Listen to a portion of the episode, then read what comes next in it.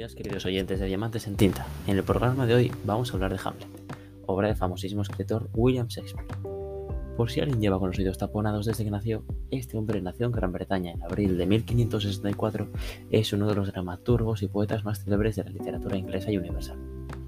Por así decirlo, es el Miguel de Cervantes inglés. Y como dato curioso, nuestro poeta falleció un día antes que el dramaturgo británico, 22 y 23 de abril respectivamente. De ahí que el día del libro se celebre esa misma fecha. Entre su obra podemos diferenciar poemas como Venus y Adonis y obras de teatro de tal fama como Romeo y Julieta.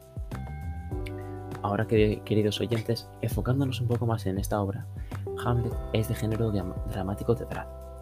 Es una tragedia en la que Shakespeare profundiza mucho en la mente de los personajes y a través del protagonista sobre todo crea reflexiones filosóficas.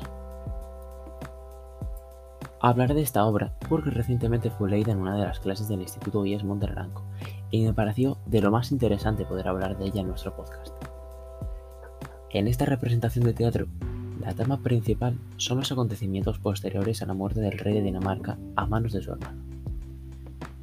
A las pocas noches de muerto, aparece su fantasma merodeando por el castillo en busca de su hijo, Hamlet,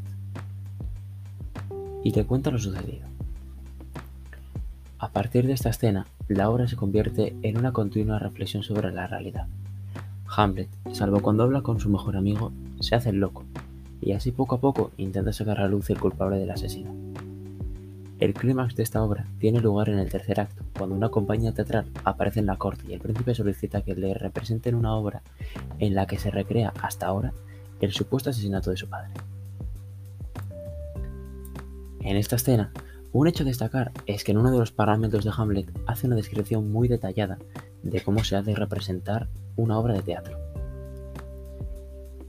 Pasando al cuarto acto, lo más relevante es la organización de una pelea entre Hamlet y el hijo del sirviente del rey, que fue asesinado a manos del propio protagonista.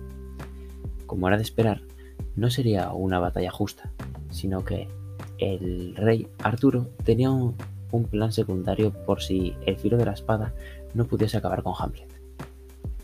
Y en el último acto, el autor introduce otra gran reflexión en una intervención del príncipe de Dinamarca. En este caso, trata el tópico literario de Lubisund,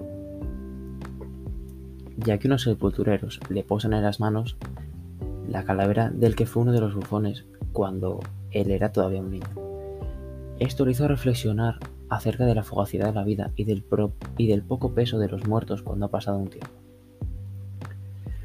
La obra tiene como final un verdadero exterminio de la familia real, ya que en el encuentro épico entre Hamlet y Laertes acaban ambos con la vida del otro.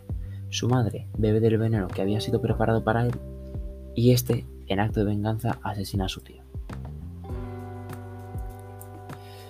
Yo he de deciros que leí esta obra hace un par de años y de veras que nunca pasará de moda.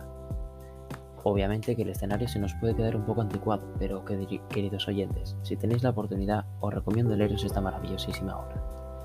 Además también podéis disfrutar de ella en, alguno, en algunos teatros como el prestigioso Arts Center de Melbourne en Australia.